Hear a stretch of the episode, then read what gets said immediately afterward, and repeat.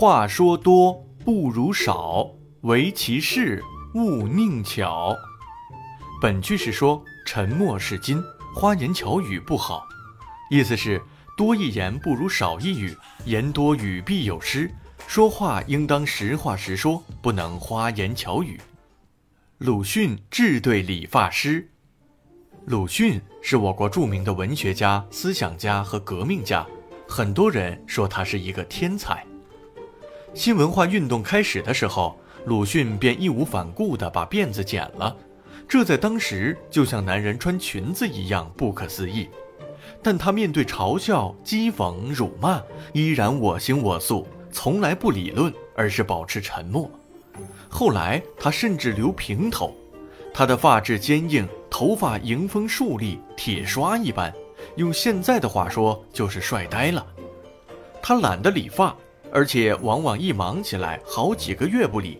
朋友们开他玩笑：“育才，你的地球怎么还不消一消？多难看！”鲁迅一本正经地说：“哦，我掏腰包，你们好看。”后来实在看不过去了，才勉强去理一回。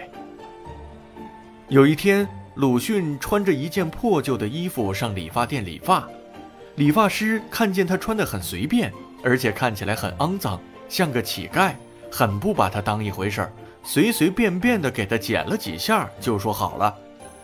鲁迅看到自己的头发还是乱乱的，比刚来的时候好不了多少，也并不生气，整了整衣服，一句话也没说，就从口袋里胡乱的抓了一把钱给了理发师，便头也不回的走了。理发师仔细一数，发现他多给了好多钱。便乐开了花。一个多月后，鲁迅又来理发了。理发师一眼就认出他就是上回多给了钱的顾客，因此对他十分客气。理发师很小心地给鲁迅理发，还不停地问他的意见：这样行不行？那样可能更好。直到鲁迅感到满意为止，理发师一直笑脸相待。一切都满意了。鲁迅问了理发师多少钱，然后很认真地把钱数了又数，一个铜板也不多给。